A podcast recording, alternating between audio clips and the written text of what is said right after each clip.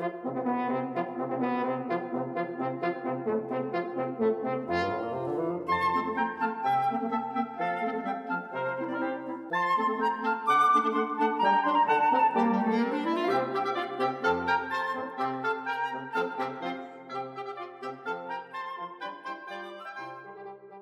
想大家在戏院里面看电影的时候，常常应该都会有一种小惆怅的感觉，但也不是每次都有。就是发生在有一些电影的对白，或者是某些场景特别让你想要再三回味的时候呢，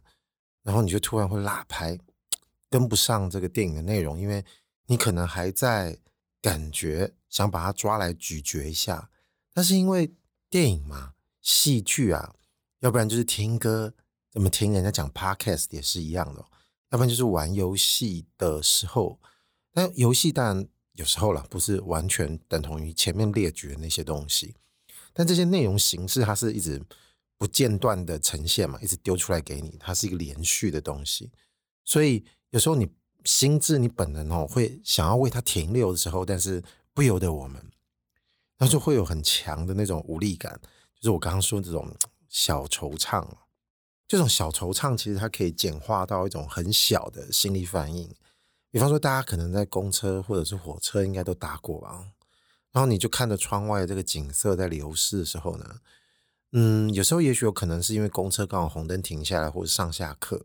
要不然就是在正常移动的时候呢，你看到那个街边可能有什么景色，或者是什么奇特的人引起了我们自己注意哦，然后我们就看着他，注视着他，想要多。知道一点到底是怎么回事啊，或者是想要多欣赏一下看到了什么东西，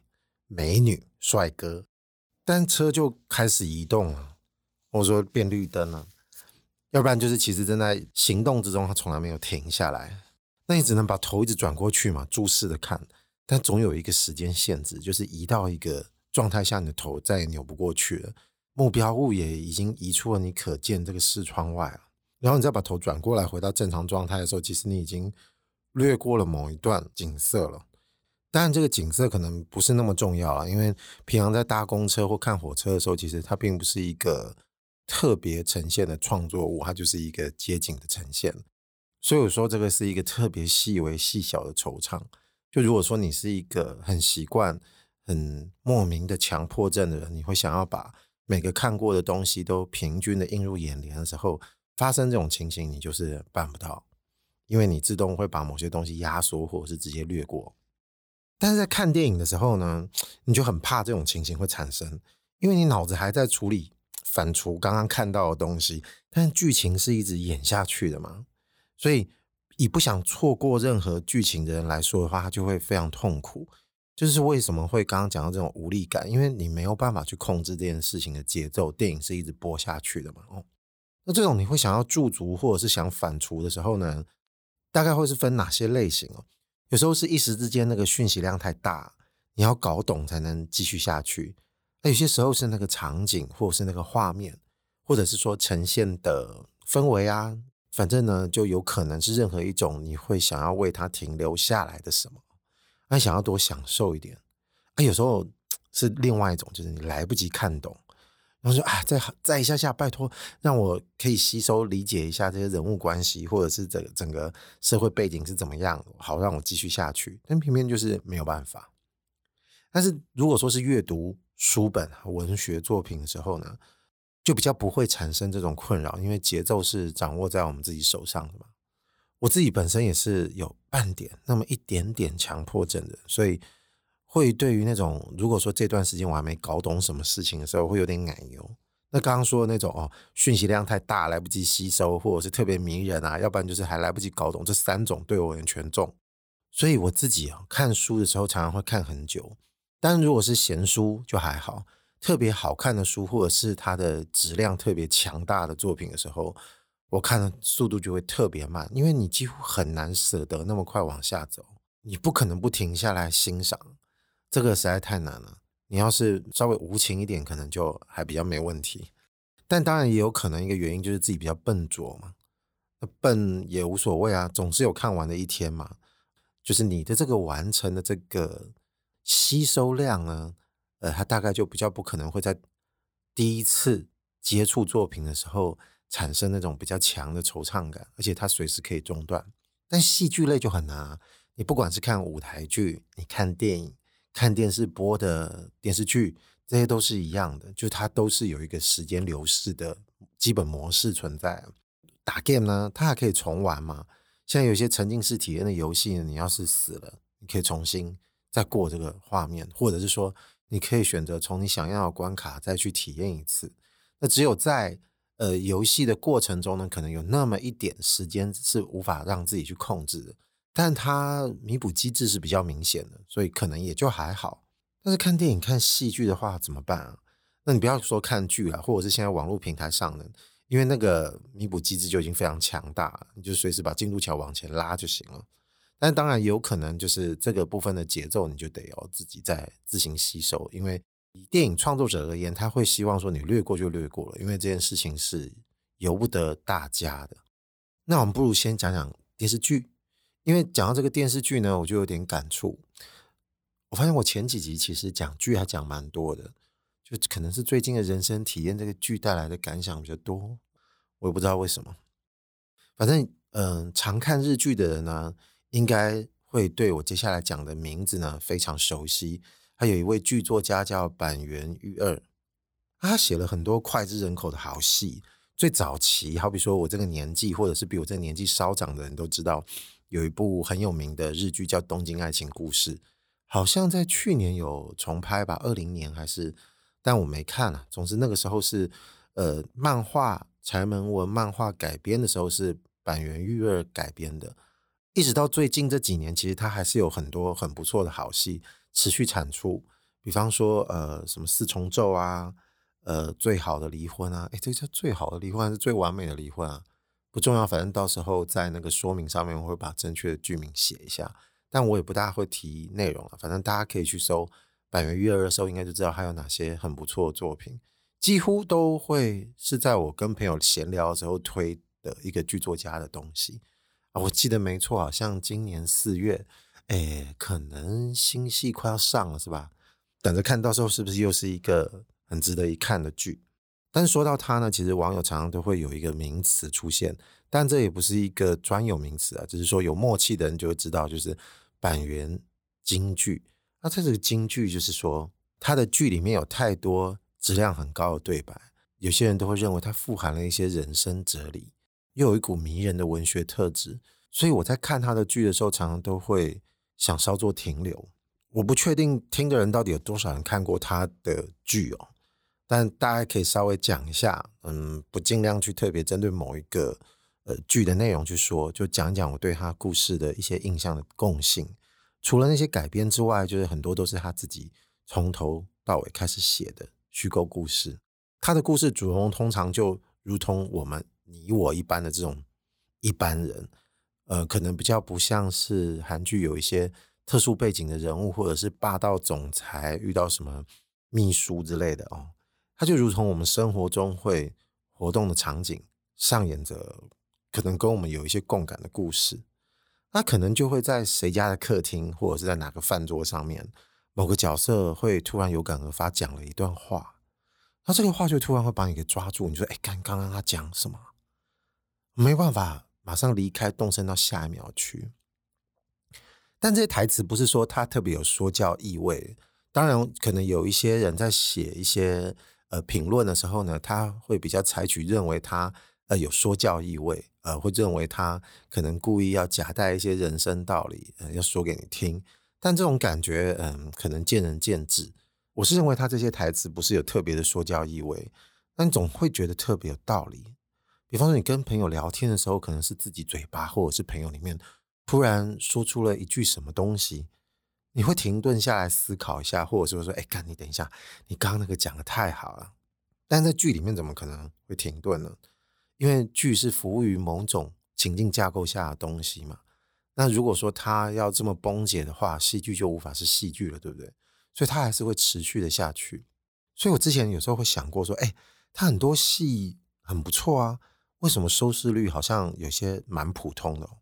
但当然，先去除掉一些我们认为容易分析得到的原因之外哦，那我私下可能还会认为说，其实它并不是真的不受欢迎，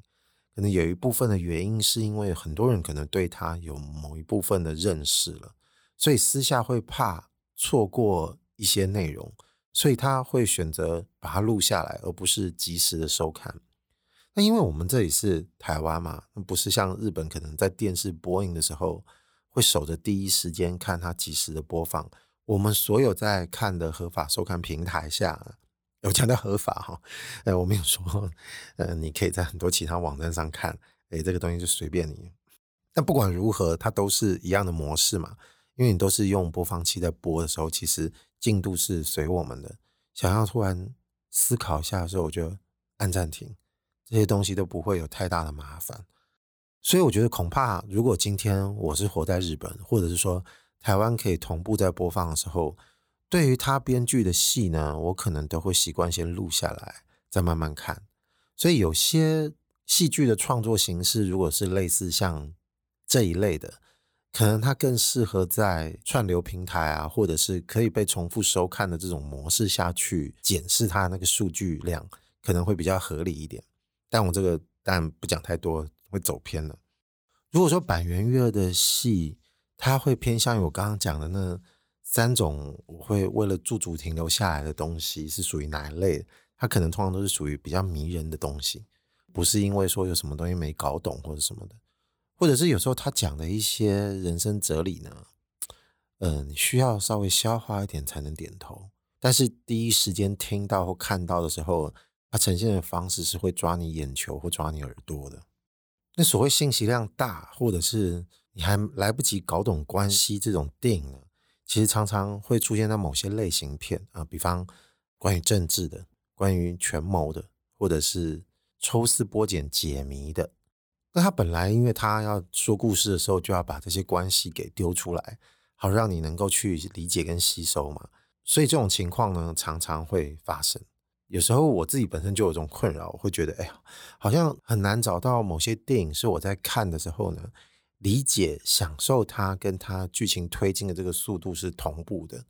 可能就是因为我自己本身是属于这个个性，所以会有这种困扰。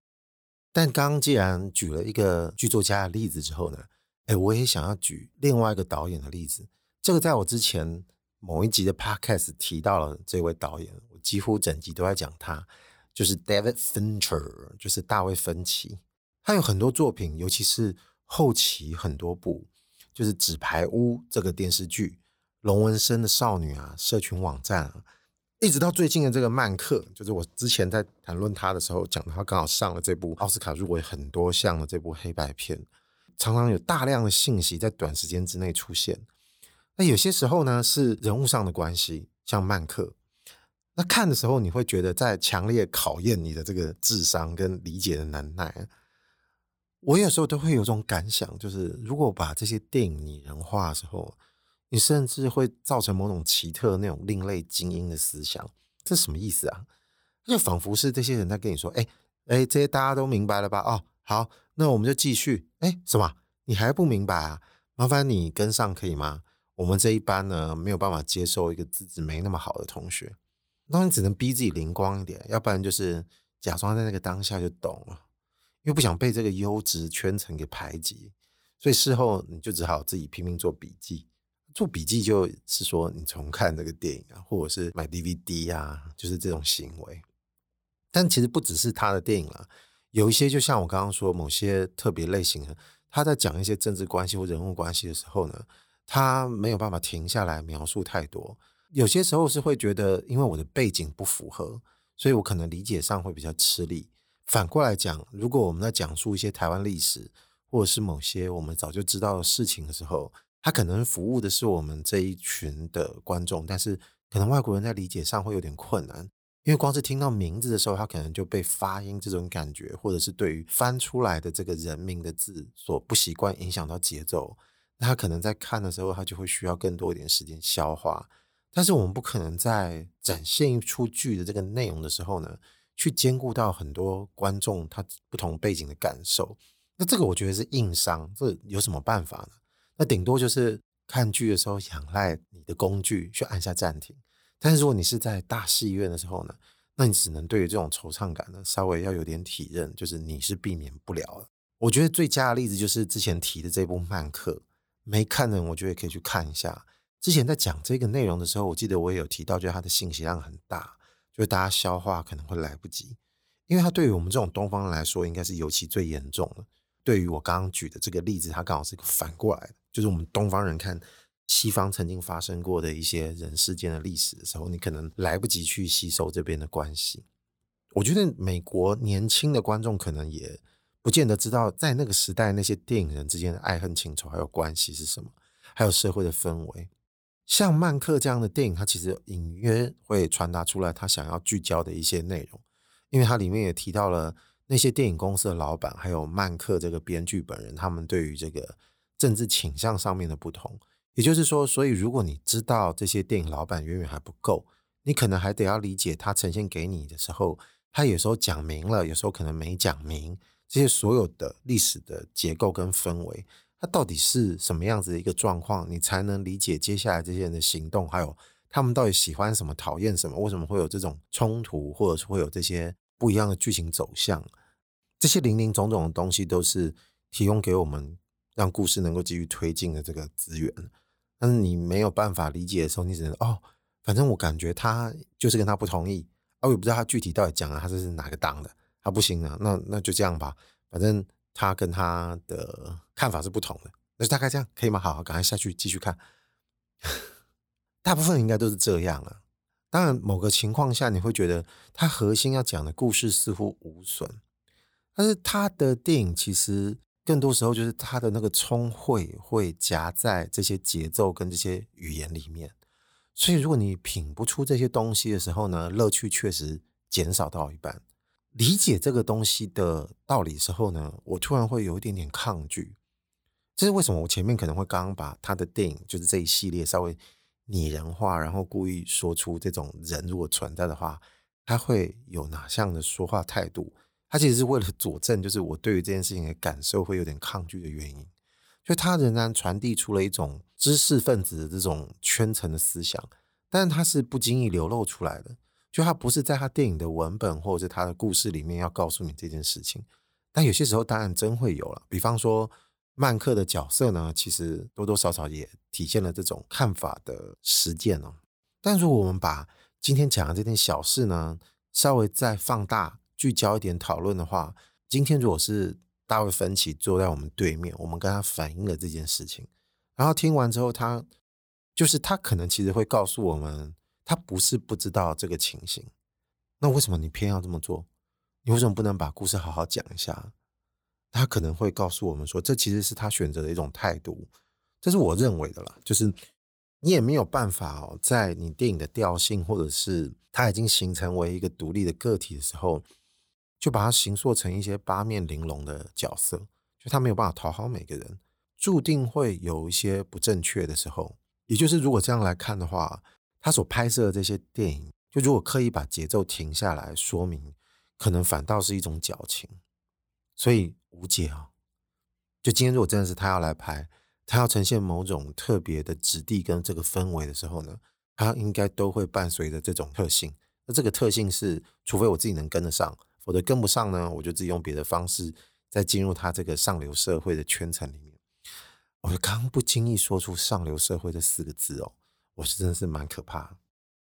总之，这种急促的心情会让我相当的不安也不耐啊。能消除这种方式，第一个能想到的就是重看买 DVD 啊。然后我就回头发现，其实我之前买他的 DVD 还蛮不少的。但是并不是为了要把这个东西看懂啊，因为我也不是一个勤劳到一个怎么样程度的人。主要是因为他电影的气氛实在太高级了，所以我通常都是为了那个。高级的气氛，而为了想要再重新品味的时候，会去购买它的蓝光，重新收藏一次。哎，这种来不及理解，其实也是我们这种人生的一个常态吧？哦，没有那么多事情都是到位、都完美的，你很难去求得我们人生有很多，或者是你在欣赏一些这种跟时间速度有关的作品，你能够一直维持在同一个节奏，跟它在同一个韵律里面活动。不过说到他的电影，然后都讲到这个份上了，我自己当初在看这个《纸牌屋》的时候呢，一开始不是从这个 Netflix 上看的，因为那个时候我记得我还在大陆工作，所以的这个 字幕组跟这个资源就挺多的。这些字幕组呢，他们就特别用心，你知道，他们在讲到某一些内容的时候呢，你就不得不一定要按下暂停键。为什么？因为他在讲述某些体系跟体系之间的关系，或者是表决啊，或者是某一些他们运作的方式的时候呢，就有很多很用心的人就会把这个内容大概稍微的讲解一下。就像是你翻书的时候，他会写注一、注二、注三、注四，一直注下去的时候，你会先往后翻，看看这个注释讲的是什么东西，在这个画面上就会出现这个注释。但当然，你也可以选择不要去看懂它，你就过去。就像是我刚刚在讲，你在看他的电影的时候，我在看曼克的时候，我想说啊，这个人就是不喜欢这样，这一定会有冲突。就你要这么去记也可以，或者是这么理解就过了。它其实，在真正的乐趣上面，大体上是不会打到太多折扣的。就除非我们刚刚在讲这种细品上面的这种特别刁钻的事情，那当然你会受到一点点影响。有一种好方式是，你自己可以在心里面罗织另外一套，就是相对应的这个体系，或者是把你自己知道这个人生经验，或是你把知道这个台湾政治这个分院的这个结构上去对应一下。然后去得到这部分的一个充实跟脑补，那可能会有一些误差了。但如果没有误差的时候呢，它还是能够帮助你营造进入这个细品的情境下面去，那好像也还可以哈。但如果我一直围绕着这位导演的作品来说的时候，我们似乎就会得到一个结论，或者是认为几乎所有某些类型的作品都有这种个性，就他不等你，他也没打算等你，因为刚刚我我是做了一个推演。可能这个创作者自己都认为，如果在某些情况下特别停留下来，他可能都是一种矫情。电影最忌讳的就是做作嘛，一旦做作，你就尴尬。你可能再怎么好的戏呢，都会觉得这个惆怅被放得很大。但是你讲说这个韵律跟这个节奏有没有可能会是另外一种状态？因为我刚刚讲这个是信息上面的东西，会靠脑补上去做。那如果说有些画面真的太绝伦了，或者是太震撼了。那你该怎么办呢？有一个还蛮好的例子，因为大家可能都看过一个经典名片叫《大法师》哦。我在讲这个接下来的经典的镜头跟画面的时候，应该已经不能算爆雷了吧？应该跟布鲁斯威利是鬼应该差不多，是同样等级的，大家已知的剧情。啊，如果你想看，你没看过，你可以往后滑个大概三十秒哦，不要听我现在讲的内容。这个震撼就是在于说，我们不是知道他这个故事就是小女生着魔了嘛，被鬼附身了，然后就在家里各种慢慢进入不知道如何收拾的过程中，还会有各种被上身的展现。那其中有一个是最可怕的，就是当大家在一楼讨论他这个状况该怎么解决吧。哦，我记得是这样，就突然发现他从楼上爬下来啊！啊，怎么说爬下来？人不就两只脚爬楼梯下来就好了吗？它不是，它是倒立的，所以他们就是叫一个英文叫 spider walk，像蜘蛛一样倒立的爬下来，所以有四只脚，就是手也变成脚的一部分。它不是一个匍匐着，它是一个仰视，就直接这样爬下楼梯。所以那个画面真的把大家都吓惨了。但当然啊，现在你如果要计较什么东西没见过，越看越多，口越来越重，当然这个震撼度是会被削弱的。或者是说，你早就已经知道这个贞子会从井里爬出来的时候，也不会有什么乐趣了，大概是同样的道理。但是那个时候，我记得我第一次看的时候，真正在戏院看，是因为他那个时候有重映，我这就真的是进戏院看了。但是因为之前真的没看过，我也对于他发生的事情没有特别明白。我也顶多知道有一个名场面，就是他头一百八十度旋转到后面突然跟你说话，但这当然就比较激情一点，反而觉得不是很恐怖。那最有名就是刚刚说这个下楼梯的经典画面，这个跟我刚刚说这个节奏有什么关系？因为那个时候他下来这个画面实在是太震撼了，所以以至于大家都被吓到不行。那个时候我记得电影的画面是黑了一阵子哦，然后如果没记错的话，配乐的声音是慢慢变小声的，也就是说，他那个黑色是在他电影安排的节奏之内的事情。我们感觉得到，不管是剧中的这个节奏，还是我们看的人，都需要稍微喘一下，或者是说，看刚刚这是三小这样子，也就是稍微缓过一阵之后呢，故事才能继续下去。然后那个时候，我记得跟我一起看的朋友呢，我们就觉得说，哎，你看他还故意刻意停了一下，我觉得这个不错。我们不会觉得这个东西是矫情的，是他可能对于这部电影的造成的故事呢，他是知道他应该要有这部分的停顿的。你可以解释为说他自己本身对于他制造这个效果有自信也好，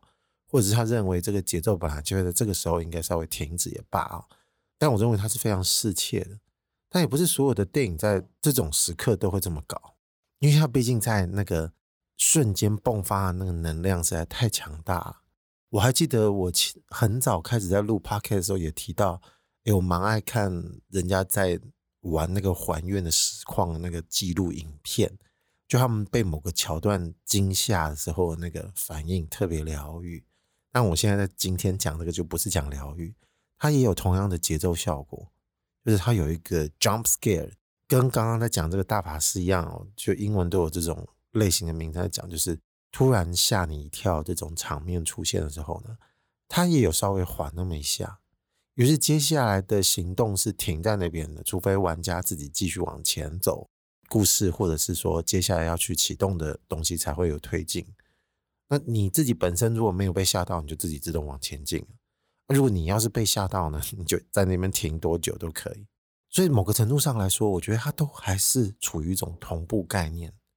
就这个同步概念，本来也许有可能，如果你没控制好的话，从这一点开始，我们看的人跟作品就会开始产生一些节奏上的分歧。我脑中突然浮现另外一种那个穿着 Prada 的恶魔那个电影那种场景。为什么会这样讲？就是女主角不是梅丽史翠普跟那个安海瑟薇两个人吗？然后演的是那个杂志社的总编辑跟那个助理，就死命的要完成他的要求。然后就像是这个 总编辑一直在前面走着走着，然后后面这个助理就一直拼命拎着他丢出来的任务跟东西，所以手上可能拎着包，另外一边又拿着饮料，然后拿着照片夹在可能脖子跟 肩膀之间，然后你手还得一边写着他正在跟你交代的事情，就是你跟不上，就是你要一直跟上他，很吃力，很吃力，但你又不能不跟，就除非说你就不要跟他产生关系了。把工作辞了，这个意思也是一样。这种和谐有时候也是有点难得啊。哦，但不同的电影，它要制造跟你之间产生的关系呢，确实会有点不一样。所以有时候你是羡慕或者是头仰着跟着的这种状态呢，那你也只能得这样跟着。那我刚刚不是说我在看大卫芬奇的电影的时候，其实我后来发现，其实我不是真的回去做功课。那我到底在干嘛？我就是其实在重温他这些节奏。我会发现一件事情，他的电影在后期其实就连曼克也是差不多，就是他都会偏节奏很快，等于说他这一贯说话这个语速，他就是定调在那个地方，所以这个语速的特性呢，它会一直连续的啪啪啪啪啪啪啪啪啪啪，一直向你迎面袭来，所以你没有办法抗拒这个东西。你要是抗拒的话，那你就不要去体验他的电影。所以他这个节奏一直袭来的时候，你只得跟他一起啪啪啪走。落拍了掉了，太古达人你没拍到，你还是继续拍，因为你要跟他一起把这个电影给走完。所以他电影除了我们刚刚说这些有的没的东西之外，它也有一个很重要的精髓，就是它的节奏。他的电影在某些最后画面组合起来形成这个节奏上的感官，是一个还蛮重要的体验。所以其实如果你为了某些东西停下来的时候呢，你会发现，你也会突然丧失掉这部电影，你会顿时间失去它，所以你又必须说，你停下来看的时候，你就会造成一个更吃力的状况。如果我真的要这样做功课，那我今天要这样看这些电影的一些细节的时候呢，我今天等于是没在看这部电影，我只是为了接下来要哪一天从头到尾重看的时候做好这个准备。等于说，我在练每个拆解动作，我到时候跟这个舞蹈老师在学这个 popping 或者是舞蹈的时候，我希望我可以到时候把这些东西都拎起来，最后在镜子面前练舞室前面的时候，一起完整的过完这一段，然后就发现有没有这必要，好像也没有重要到你要为他付出这么多，所以你可能也就会算了。那你说今天多少人能够同步的欣赏完这部电影呢？你就会发现，也许有可能其实。比例上真的会很少。听得懂美国的语言，或者是说懂得他要说这些政治关系，或者是说其他题材里面的一些繁杂的资讯呢，不见得每个人都能匹配得上。那可能我们有时候就会因为这样子的情况，就会问：那到底是在服务谁？那其实你就会发现，其实不需要特别去回答这个问题，因为我认为创作者最重要的，其实他还是要先服务自己。你会发现，他这部电影不会因为我们跟不上而生气的否定它的价值。因为节奏本身是一个我们需要去正视且马上就要抓来欣赏的事情。这有个更好的例子，怎么说？那有些东西是直接把这个特性呈现的，是什么？就是 rap。那你说 rap 是什么意思？就是有些话呢，其实你听是听得懂它的语境的，那你也跟着这个节奏去理解它。有些时候是正在理解的时候呢，它只要不要太深，这个感官跟这个节奏呢，嗯嗯啊啊，就是很。容易可以一起被吸收，那这是一种和谐嘛？但是 rap 千千百百种啊！你刚刚跟我说要举例子，那你到底阿贵要举什么例子呢？我就举一个很具体的一首歌，这个应该大家都知道。干，但我又不能说大家都知道，因为讲这句话有点鸡巴。你对于这个领域没兴趣的人当然不知道啊。那就由我跟他 提供一下好了。这一首歌是什么歌？叫做《Look at Me Now》。我不知道中文翻要怎么说，反正就是 Look at me now。这一首是二零一一年那个时候推出来的，是 Chris Brown，好像大家都叫他克里斯小子，是不是？这个八卦是 Chris Brown 这个人是不是之前跟那个蕾哈娜在一起啊？哦，我不知道他们是不是还在一起。总之这首歌是。他在二零一一年出了一张专辑叫《Fame》（F A M E），它是一个简写里面的某一首歌。这个应该是有发单曲的。但是这首歌里面的 rapper 不只是他自己一个人，还有其他的一些非常厉害的嘻哈大咖，就是 Busta Rhymes 跟那个 Lil Wayne 小韦恩，然后跟这个我刚刚说的 Busta Rhymes。那 Busta Rhymes 这个人，他是在里面这首歌造成了一个奇观。所以搞得很多人呢，他要展现自己的 rap 能力的时候，常常都会把这一首歌拿来展演一次，代表说他妈的，哎、我水很深哦！我跟你讲，这首歌我是念得出来的。为什么？Busta Rhymes 念其中有一段念得超级快，快到就是你只能相信他没念错，因为你要念，他要真的念错，立马唔知啊！你当然是会折服于他的快嘴，他那个真的是念得超级快。你说？今天就算我是英语系的人，他快成这个样子，我要欣赏是他语言里面的内容吗？那肯定暂时先不管。在这个时候，你能做的是什么？就哒哒哒哒哒哒哒，就是你就一直哦天哪，去看这个特技了。所以，他其实，在某个表现形式上面呢，这些东西都变只是工具而已。那你要说他这些话是不是没有道理？肯定也不可能。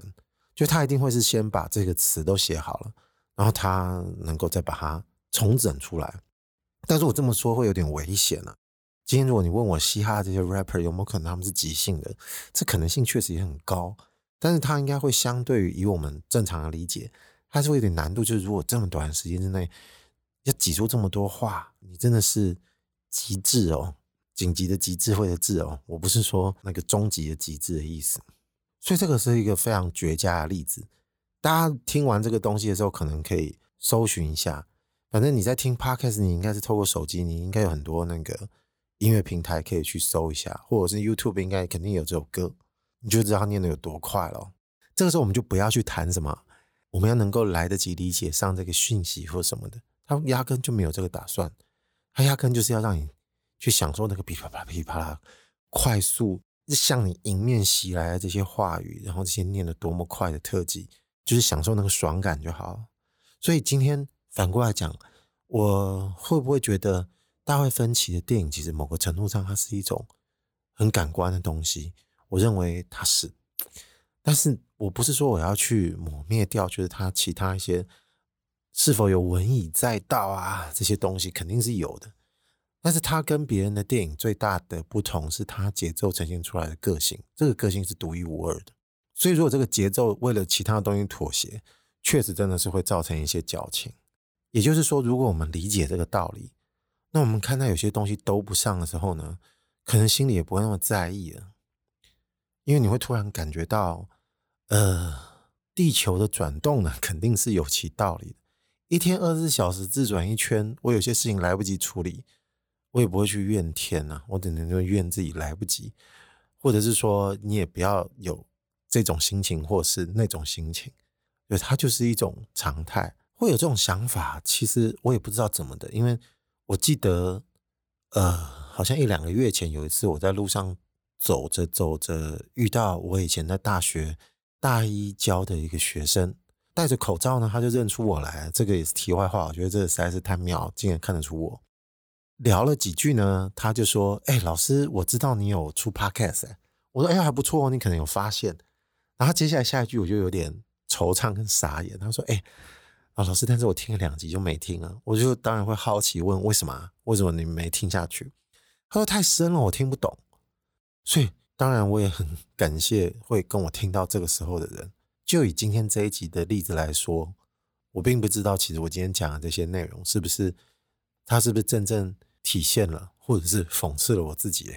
我也不知道。好吧，网络上的芳龄，我是阿贵，今天就这样喽，拜拜。